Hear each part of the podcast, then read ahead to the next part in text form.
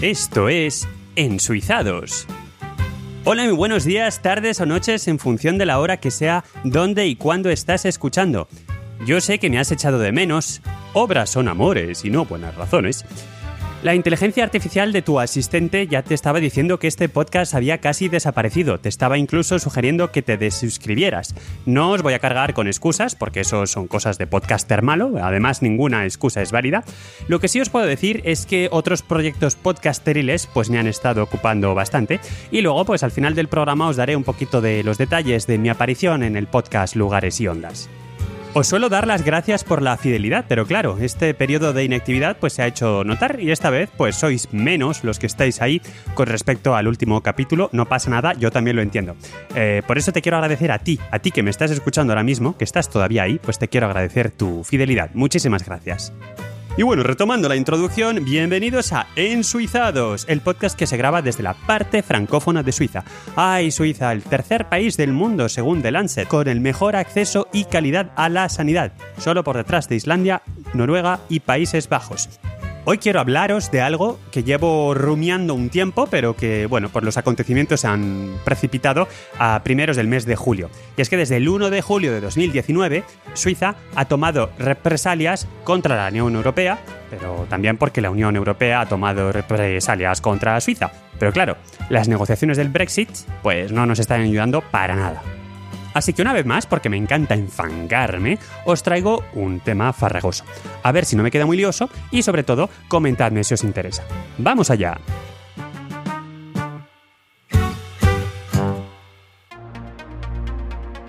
El pasado lunes 1 de julio fue uno de esos días redondos porque empieza la semana y es lunes y es primer día de mes y es primer día del semestre y Alemania, Francia, Holanda y España habían acordado en la cumbre del G20 que los socialistas ocuparían la presidencia de la Comisión Europea. ¿Verdad, Úrsula?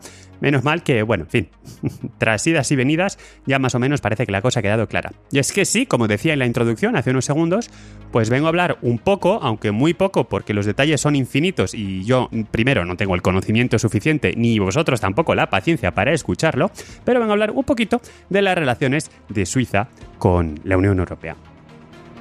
Por empezar con lo básico, Suiza no está en la Unión Europea, pero eso no significa que no haya organismos en los cuales sí que se pertenece. Eh, ¿Pero por qué no está Suiza en la Unión Europea mientras que está rodeada por ella? Pues, pues como siempre, porque se votó en referéndum y salió que no en, en 1992. En realidad la cosa no es tan sencilla. Suiza se puso por objetivo unirse a la Unión Europea a principios de los años 90, con el razonamiento de que finalmente, pues, pues como acabo de decir, ¿no? Vivimos rodeados por Europa. Eh, la Europa asociada en aquel entonces como la CE, la Comunidad Económica Europea, que todavía no era la Unión Europea, y pues las decisiones que se, que se adoptaran en esta Comunidad Económica Europea al final nos van a afectar a los suizos. Digo nosotros como si yo fuera suizo, pero vamos, ahora que vivo aquí un poco sí, pero tampoco mucho. Bueno, bien. Otra razón para pedirlo, esto de, ingresar en la Unión Europea en ese momento, pues era que, se veía que iban a entrar Austria y Finlandia y Suecia, ojo, Suecia, no Suiza, ¿eh? Y bueno, pues estos países finalmente entraron en el 1995, en lo que ya en ese momento ya sí se llamaba Unión Europea, pero Suiza no. Pero bueno, mientras era que sí y que no, pues con este planteamiento se definió una etapa intermedia que era unirse al espacio económico europeo, el EEE que también se estaba cocinando en aquella época. Y una vez más, pues de forma muy lógica, diciéndose que, iba a ser un paso en la buena dirección y tal y tal, pues hete aquí que en diciembre de 1992 se convoca un referéndum. Ya vimos que cualquier acción legislativa puede ser sometida a referéndum si hay los suficientes votos. Escuchad el episodio de, de, la iniciativa de la moneda plena, por ejemplo. De hecho, por ejemplo, no. Escuchad ese episodio para más detalles si queréis. Y bueno, se convoca un referéndum y sale que no, que nada del espacio económico europeo. Y esto pues dejó a Suiza en una situación muy curiosa porque ya había eh, mandado una carta, de hecho, la podéis ver en Wikipedia, es muy divertida, ya había mandado una carta en, en mayo de ese mismo año pidiendo el inicio de las negociaciones para unirse a la Comunidad Económica Europea. O sea, imaginaos la cara de tontos que se le quedó a los políticos. Así que como salió que no en el referéndum, pues ahí se quedó la cosa. El pueblo manda. Y un hecho muy curioso es precisamente eso, que, ahí se quedó la cosa. No se siguió negociando pero a nadie, nadie se le ocurrió lo de, oye, ¿y si les decimos a los europeos que al final lo de la carta aquella que mandamos ya tal? ¿eh? Pues, pues no fue, fíjate, hasta marzo de 2016, hace nada, vamos, hace tres, tres años, nada, esto estamos hablando de los años 90, pues a un parlamentario de la UDC, de la Unión Democrática de Centro, ya sabéis que es la derecha porque este partido se llama en alemán el Partido Popular. Bueno, pues este parlamentario pues pidió que se votara eh, una moción en el Parlamento con el título Retirar la solicitud de adhesión a la Unión Europea y decir las cosas claras. Y pues sí, salió que sí por coherencia, ¿no? Básicamente, al menos eso. Entonces, en ese momento, pues ya el Consejo Federal tuvo que retirar formalmente su petición de casi 20 años más atrás. Bueno, al margen de esta curiosidad, que puede poner un poco en entredicho la precisión suiza, eh, en fin, eh, aunque Suiza no ratificara finalmente su entrada en el espacio económico europeo, sí que estaba, y de hecho lo está todavía, y esto es muy divertido, en la AL, que es la asociación, eh, bueno, AL en francés, porque en castellano no me encaja, ¿no? La EFTA, EFTA en inglés, la Asociación Europea de Libre Comercio, European Free Trade Association. Y esta asociación, que se creó en los años 60 con Suiza y Portugal, Noruega, Austria, Reino Unido, a ver, Dinamarca y Suecia como eh, socios, no suizos, por favor, ni sucios, como socios fundadores, en la llamada Convención de Estocolmo, pues tenía como objetivo precisamente ya un poco no esto, ¿no? De eliminar las aduanas en productos industriales, eh, favorizar el comercio, etcétera, etcétera. Favorecer, mejor que favorizar, porque tengo que hablar castellano. Bueno, pues esta, esta EFTA pues fue ganando y perdiendo miembros conforme se iban uniendo a la Comunidad Económica Europea o a la Unión Europea, como decíamos, el 95 Austria y compañía, ¿no? Por eso hoy realmente en la AL o en la EFTA solamente quedan los países que no se unieron a la Unión Europea, es decir, Islandia, Liechtenstein, Noruega y Suiza. Y ya está, porque bueno, pues Finlandia, por ejemplo, no estuvo ni 10 años. Y, se da la circunstancia de que todos estos países eh, se unieron en el año 94 al espacio económico europeo, creado justo ahí y todo tierno, menos Suiza, que como os acabo de contar, aunque quería, se vio obligada a abandonar la idea tras el resultado del referéndum popular. Vaya lío. O sea, que todos los países de la EFTA se integraron en el espacio económico europeo, no necesariamente en la Unión Europea, pero realmente em, el espacio económico europeo es igual a, la EFTA más Suiza, porque Suiza, aunque iba a estar, salió que no. Total. No sé si nos hemos perdido ya con las iniciales de UE, EEE, AL, ECEE, y ya por formalismo y ya para que nadie me diga que no soy preciso, pero me dejo detalles. A ver, ahora mismo, como os acabo de decir, eh, Suiza está fuera de la Unión Europea, fuera del espacio económico europeo, fuera de la zona euro, pero, pero pertenece a la EFTA y al Consejo de Europa. ¡Boom! Bueno, a mí esto me apasiona, ¿eh? quizá no, no compartáis mi opinión, pero en fin, una última curiosidad. Estos detallitos que hacen que te cueste una parte importante de tus órganos reproductores el hacer transferencias en euros a Suiza, es porque la normativa europea solo impone que se puedan hacer transferencias al mismo precio que una transferencia normal a la Unión Europea y a los países miembros del espacio económico europeo, con lo cual Suiza se queda fuera. Y ya os conté en el Ensuizados Express lo que me costó recibir, atención, recibir una transferencia en euros desde Suiza en una cuenta española. Todo esto porque, como no se firmó, pues y la normativa no obliga, pues ya está. Y más o menos tres cuartos de lo mismo pasa con la normativa con respecto al roaming. Bueno, curiosidades de procedimiento aparte, otra consecuencia del abandono de esta vía fue que se decidió eh, y esta vez de forma voluntaria, adaptar en la medida de lo posible la legislación suiza al, derecho comunitario europeo, por lo menos en la parte económica. Y esto pues lo decidió Suiza por su cuenta y sin que nadie se lo pidiera. Qué curioso el hecho de haberse negado a unirse al espacio económico europeo haya tenido como efecto que las relaciones entre Suiza y la Unión Europea se hayan ido estrechando poco a poco. El tiempo va pasando, el tiempo fue pasando, Suiza se da cuenta de que a pesar de no ser miembros hay que adaptarse un poquito para poder comerciar y, de hecho esta es la crítica que hace el Partido Socialista Suizo, ¿no? que es el único partido actualmente que promueve que Suiza se una a la Unión Europea. Dice que acabamos adoptando normativa comunitaria por unas cosas o por otras, pero que en realidad no participamos en el proceso de, de toma de decisiones. Ahora volveremos a la pérdida de soberanía en un momentito. Pues a finales de los años 90, Suiza firma una serie de tratados que se llamaron los Acuerdos Bilaterales 1 y cada acuerdo pues trata de un tema concreto diferente. Pero vamos, que el tema de unirse a la Unión Europea pues no, no levanta pasiones. De hecho, un antiguo consejero federal ha sido recientemente víctima de una campaña de insultos, incluso amenazas, por redes sociales. Ya sabemos que Twitter lo, lo carga el diablo, porque ha dicho que unirse a la Unión Europea supondría más eh, soberanía para Suiza. ¿Y por qué tanta crispación? Pues no tengo ni idea, porque en el 92 también, en fin, este señor le costó caro este tipo de comentarios y en el 2001 pues también, en fin, eh, Charlo eh, dijo un poco lo que pensaba y no se reaccionó tanto. Así que la gente está a flor de piel con los nervios. Bueno, avancemos un poquito en este curso de contexto europeo que me estoy marcando. De, de momento, querido oyente, te lo estás currando y muchísimo con tu paciencia y con tu atención. Bueno, pues a finales de los 90, de hecho concretamente en 1999, se abrió una especie de paréntesis europeo en el que se asumió que lo que tocaba al final era hacer pues, más acuerdos bilaterales.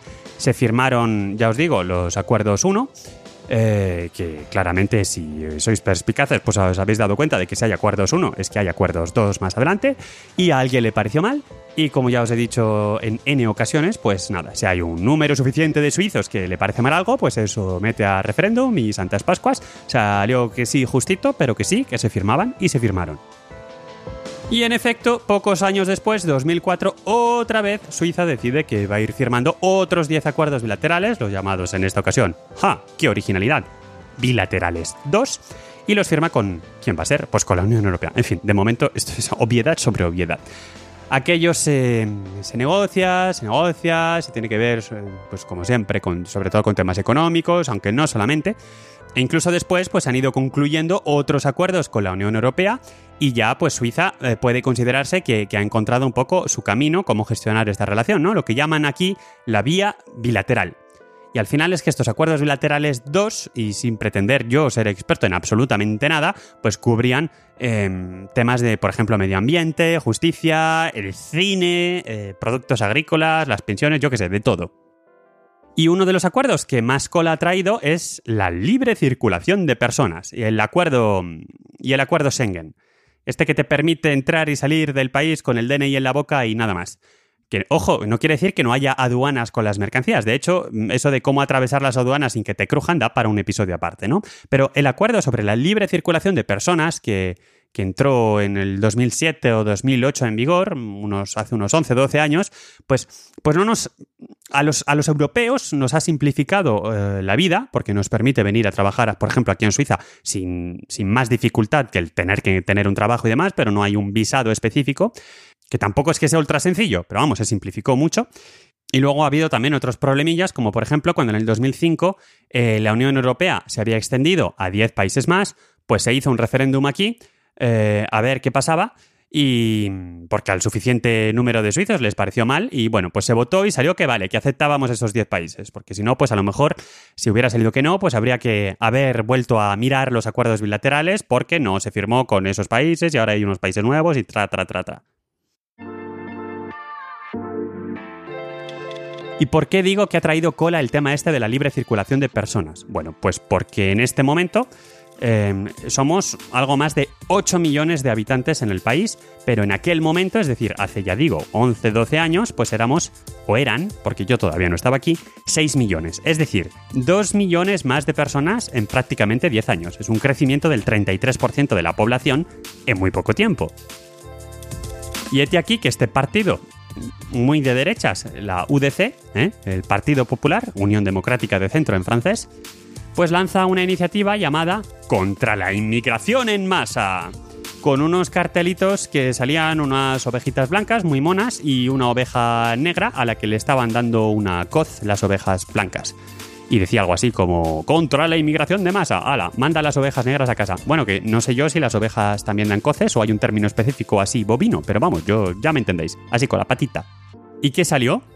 Pues que sí, Imaginad el papelón otra vez del Consejo Federal. Por un lado, tenía la obligación de inscribir en la Constitución suiza medidas contra la, a mi juicio mal llamada, inmigración masiva, y por otro lado, tenía que seguir respetando los acuerdos bilaterales firmados con la Unión Europea. Y sí, digo bien papelón porque tardaron años en encontrar la idea. Se decidió que para ciertas profesiones con una tasa de paro superior a un cierto umbral, pues que sinceramente no me lo sé, ni sé qué, profesiones, pues primero se informara a las oficinas de empleo cantonales que deberían intentar encontrar candidatos residentes, ojo, residentes, extranjeros o no, eso ya da igual. La idea es que no venga más gente, no que sean solo suizos, ¿vale? Y si eh, estas oficinas cantonales no encontraban a nadie, pues ya se podía poner aquello en LinkedIn o donde sea y en contratar a la estrella de París de turno que viniera aquí a arreglar el mundo. Y así empezó, de forma idiota, la guerra diplomática, por lo o no, con la Unión Europea. Europa dijo que a tomar viento Erasmus, semanas después de que el pueblo suizo votara que se acabó la inmigración de masa. Y Suiza dijo, así, ¿Ah, pues nada, nada, nosotros vamos a pagar las becas a nuestros estudiantes con nuestro dinero para que puedan seguir viajando por ahí por Europa. Y si los europeos no quieren venir a Suiza de Erasmus, pues peor para ellos que tenemos muy buenas universidades. Y se acabó. Y esto además, pues se, que, se quedó en nada, ¿no? Porque nuestro querido Johann Schneiderman, ya sabéis, el de Rire c'est bon pour la santé, pues nos apañó aquello en diciembre del mismo 2014 y el programa de investigación Horizonte 2020 y el Erasmus y todo esto se arregló en un momentito. Pero a pesar de que se arreglara, esto ya empezaba a indicar cómo iban a ser las relaciones entre la Unión Europea y Suiza desde entonces. Porque regresemos un poco al momento presente. Entre los muchos acuerdos que hay firmados, hay uno que declara la equivalencia bursátil de Suiza y de la Unión Europea y viceversa, que son bilaterales, claro. Básicamente, lo que permite esto es que las acciones suizas puedan cotizar en bolsas europeas y que las acciones europeas puedan cotizar en las bolsas suizas. A finales de 2018 tocaba renovar esta equivalencia bursátil y la Unión Europea empezó a amagar con que no la iba a renovar si eh, Suiza no firmaba el acuerdo marco. Y esto del acuerdo marco os lo acabo de calzar sin explicar qué es que aquí es el acuerdo marco y todo el mundo lo conoce, pero bueno, este famoso acuerdo marco aquí es el que precisamente da título a este episodio de hoy. Y es que tras muchas negociaciones, Europa lo que dice es que basta ya de soplatontadas, que es un término que me acabo de inventar para que el podcast siga siendo apto para todos los públicos, y que lo que hay que hacer es firmar un acuerdo marco, oficialmente llamado Acuerdo Institucional entre Suiza y la Unión Europea, que permita eh, la aplicación homogénea y eficaz de los acuerdos entre las dos, las dos entidades, si las queremos llamar así, tanto los, que, tanto los que existen ya como los que se puedan firmar en el futuro. Porque claro, aquí los señoritos suizos van escogiendo esto sí es que no, lo que les gusta llamar cherry picking en inglés, pero bueno, esto se puede decir en castellano sin ningún problema. Y, y que no puede ser esto, que no puede ser porque el acceso al mercado común europeo pues tiene un precio. Y además Juncker, el antiguo presidente de la Comisión Europea, Jean-Claude, el luxemburgués, pues eh, en fin, em, casi, casi, casi, cuando vino a la, televisión suiza, que le hicieron una entrevista, eh, pues lanzó amenazas em, del estilo firmad, firmad, porque luego cuando yo ya no esté, pues no puedo garantizar que los que vengan detrás no sean peores que yo y os quieran, y os quieran o menos que nosotros. A ver, Úrsula, ¿qué tal nos trata? Total, que todo esto salpimentado con la historia del Brexit que hace que Europa tampoco quiera dar mucho su brazo a torcer, no vaya a ser que los británicos digan, eh, eh, nosotros también como los suizos, pues está, está mm, convirtiendo las cosas en un poquito difíciles. Porque a finales de 2013 el Consejo Federal dio el mandato de empezar a negociar este acuerdo marco, o sea que fijaos, eh, hace ya un montón de años. Y, y llegó justo el año pasado, 2018, un punto en el que Europa dijo algo parecido a lo que le ha dicho a los británicos, que es decir, miren señores, esto es lo que hay, estos son lentejas, si quieres las tomas y si no las dejas, y saltan todos los acuerdos por los aires y se acabó. Entonces, en un ejercicio de diplomacia astuta, eh, Suiza dijo, vale, vale, vale, pero esto, mm, que sí, que yo lo entiendo, pero claro, es que no te puedo decir ahora que sí, porque ya sabéis cómo funciona la democracia directa suiza y esto pues va a haber que someterlo a votación, hay que estudiarlo y así estamos hoy. Todavía hoy está Suiza estudiando la cosa a ver. Entonces, los, los políticos ellos mismos hoy en día no se ponen de acuerdo sobre si es bueno o malo este acuerdo y de hecho uno de los puntos principales es el, tema, por ejemplo, de la, de la protección de los salarios, ¿no? Que, que les cuesta. Y bueno, pues Europa anda de brazos cruzados esperando y Suiza anda estudiando la cosa. ¿Qué implica este acuerdo, el acuerdo marco? Es un pelín complicado, aunque está muy claramente explicado por unos vídeos que os voy a poner en las notas del episodio, están en francés, no lo he encontrado en otro idioma, que te explican en 5 minutos el, acuerdo marco. Y he retomado muchas de las ideas que os voy a explicar de estos vídeos, así que el copyright a quien le corresponde, ¿vale? Bueno, bueno, pues a ver, resumiendo los vídeos en menos de 6 minutos. ¿Qué implica el acuerdo? Bueno, pues según la UDC, la Unión Democrática de Centro, partido de, derechas, muy de derechas, pues esto implica, como decíamos hace un rato, de hecho, una, una cierta pérdida de, soberanía, porque los acuerdos que existen hoy, pues como decíamos, tienen que adaptarse y ajustarse continuamente si las leyes europeas cambian, y sin embargo, eh, eh, Suiza no tiene su voz en, con respecto a qué cambios se aportan a las leyes europeas. Aunque Suiza sí que va cambiando sus propias leyes para, adaptando, para adaptarse, sabiendo, como ya se ha dicho en muchas ocasiones, muchas de ellas incluso en este mismo episodio, que la cosa se puede bloquear por referéndum si al suficiente número de suizos les parece mal. Y ese es un poco el, el, el punto de riesgo, ¿no? Porque se podría bloquear y entonces pues no, no se sabe muy bien qué pasa. De momento pues no hay ningún problema, Suiza va haciendo las cosas bien, se valida en el Parlamento, se va adaptando y tal, pero efectivamente todo es cuestión de buena voluntad, ¿no? No hay nada que obligue en sí y bueno, pues este país, Suiza, podría decidir perfectamente un día que sí, que sí, que lo aceptamos todo, salvo este pequeño punto aquí de tal ley que nos molesta. Y claro, a los europeos esto les sienta pues como una patada en la espinilla. Europa quiere garantías y entonces tenemos una amenaza que planea sobre nuestras cabezas que dice que como no os mováis, queridos suizos, lo que va a pasar es que vamos a dejar de adaptar los acuerdos, no vamos a volver a firmar y ahí os quedáis. Así que firma de este acuerdo marco en el que os comprometéis a adoptar sistemáticamente toda la evolución del derecho comunitario y ya está. Claro, casi sistemáticamente, porque el acuerdo prevé, menos mal, esto ahora mismo no está previsto, ¿eh? em, un mecanismo eh, en el que se pueda un país negar a una cierta ley o algo así, algún detallito, tal, lo que decíamos antes, ¿no? Y esto se resuelve con un tribunal arbitral que gestiona los casos de conflicto.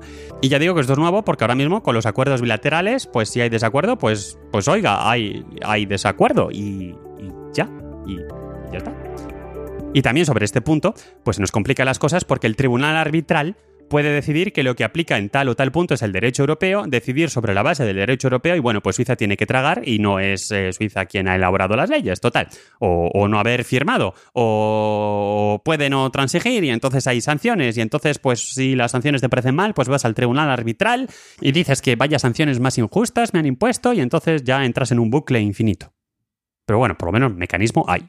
Pero claro, por otro lado, todo esto de la pérdida de soberanía, pues aunque es cierto, también es en cierto modo falaz, porque hoy en día Europa decide y Suiza de forma voluntaria, cierto, de forma voluntaria, adopta.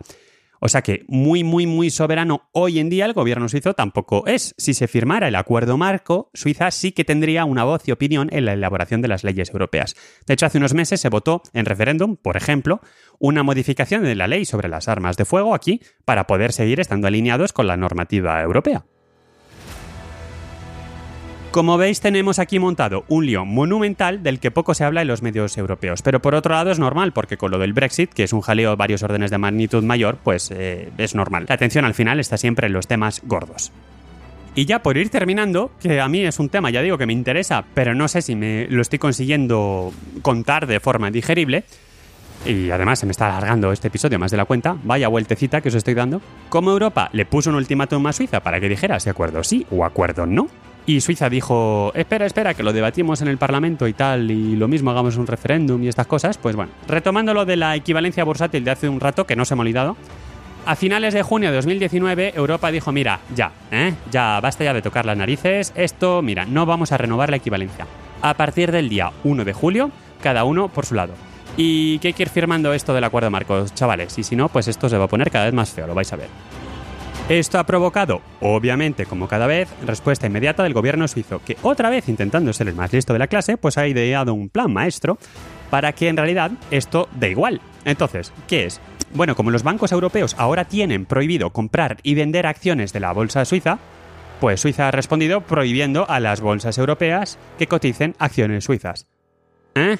¿Y esto qué tiene que ver? Bueno, pues el resultado es muy interesante. Aprovechando algún tipo de laguna en el reglamento europeo que permite a los bancos de la Unión Europea recurrir a otras plataformas si una acción no se negocia, y abro comillas, sistemática y regularmente en una bolsa reconocida por Europa, pues ahora resulta que si un banco, o el cliente de un banco, vamos, quiere comprar acciones suizas, como Suiza le ha quitado el permiso a Europa de negociar acciones suizas, pues necesariamente el europeo tiene que venir a Suiza a comprar la acción suiza, porque es el único sitio donde se vende, aunque bueno, también podría irse a Nueva York o a Singapur, pero en fin, el único sitio donde se vende sistemática y regularmente, pues es aquí. Entonces al final, pues Suiza sale ganando porque las bolsas suizas pues pueden ganar más dinero porque hay más volumen que antes.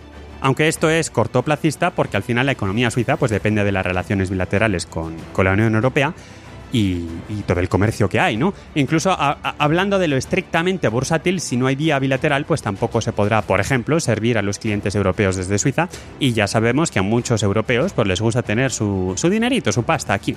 Y bueno, iba a decir que su dinerito escondido, pero esto ya no es así, puesto que desde el año pasado, pues Suiza chiva a la Unión Europea todo lo que tenga aquí cualquier europeo para que no se lo pueda esconder a la hacienda de su país.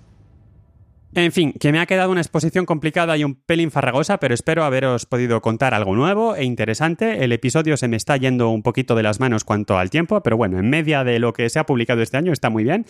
Y ahora que acabamos de tener las elecciones al Parlamento Europeo, ya digo, con Úrsula, que, que va a estar ahí mandando, pues vamos a ver esto, eh, qué, qué impacto tiene sobre, sobre la relación entre Suiza y la Unión Europea. Y ahora vamos eh, con Anne-Marie, que nos va a contar un poquito también algunas palabras que tienen que ver con esto. Hola, Hola, muy buenas. ¿qué tal? Aquí, delante de un micrófono. ¿De qué quieres que hablemos hoy? Pues como hoy hemos estado hablando de cómo se llevan un poco mal los europeos y los suizos, quizá me podrías contar cómo, por ejemplo, los franceses son europeos y los suizos no. Esto creo que ya lo hemos entendido todos. Pues hay quizá algunos términos específicos que se utilizan para designar al vecino, que es francés. ¡Qué asco! Gabacho, en castellano Es- propio. No, no, no te lo tomes mal, ¿eh? Bueno, es verdad que Francia no está lejos de Suiza. Se puede ver desde el lago, Desde el el- otro lado del lago de Ginebra es Francia, efectivamente. Y Sí. se ve. Mm. pero también hay otros vecinos. Desde Lausana, la gente piensa que, bueno, hay los franceses. Aquí le llaman los suizos francófonos a los franceses frus. ¿Cómo? Frus.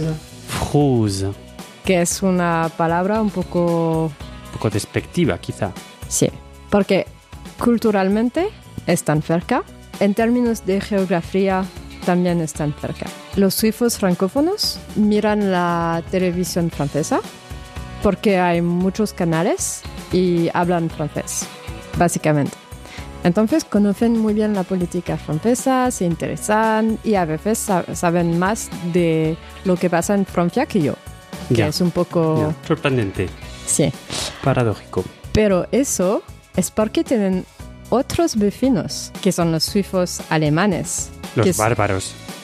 los bárbaros, Am, que tampoco, bueno, que tienen una, una relación un poco compleja con los suizos alemanes, porque tienen la misma nacionalidad, tienen el mismo país. Por supuesto, también hay, los suizos que hablan italiano y la minoría que habla un idioma que, bueno, nadie lo sabe, que se llama romanche.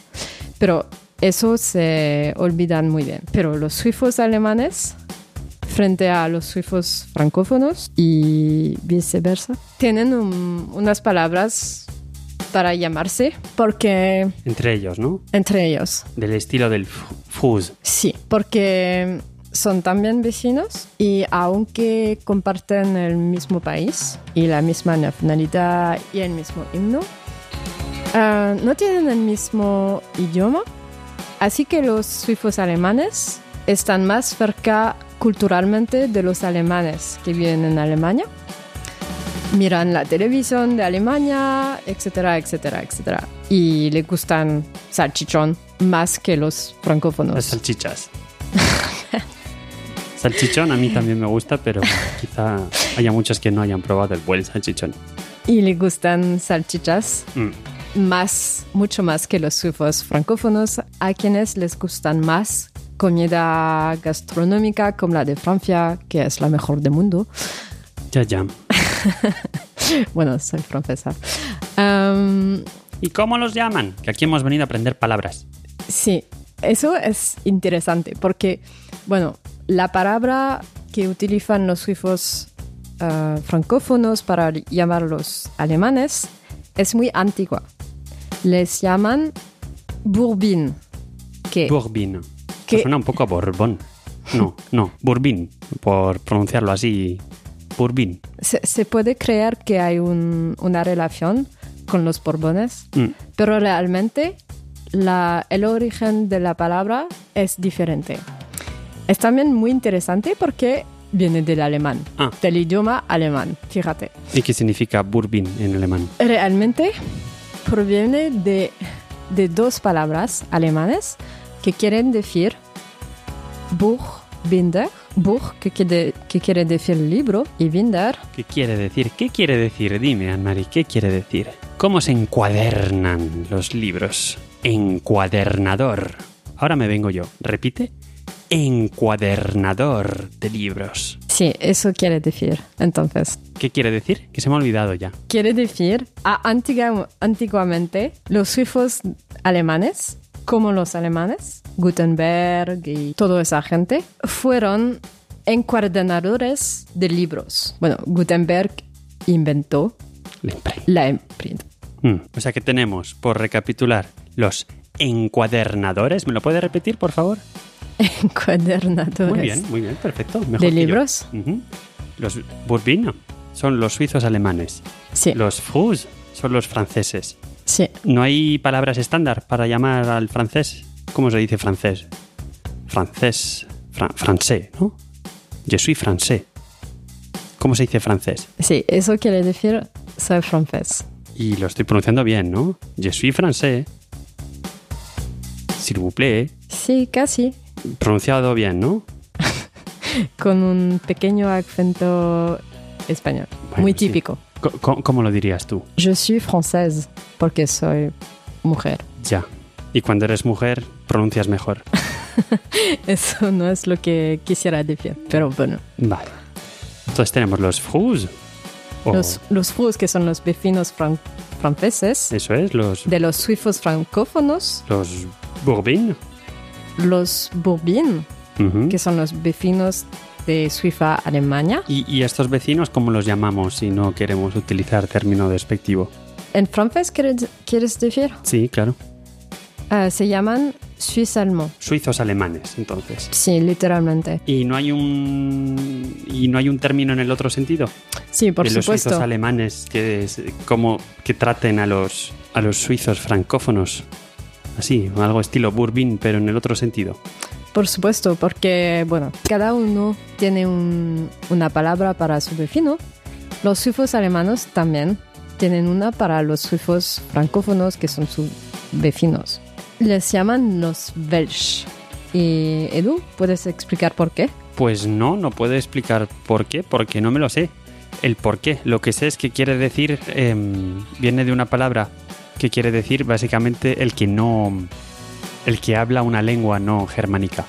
Y bueno, pues efectivamente el francés no es una lengua germánica. Pero Vale. más allá de eso, no. Muy no sé. lógico. Mm. Bueno, hasta luego. Espero que ha sido interesante. Sí, sí, he aprendido tres palabras y además, pues. eh, y también, ¿quién, ¿quién ve la tele de quién? Ahora parece que los franceses ven la tele suiza. No, al revés, los suizos ven la tele francesa. Sí, Sí, eso es la verdad. tele Fruse.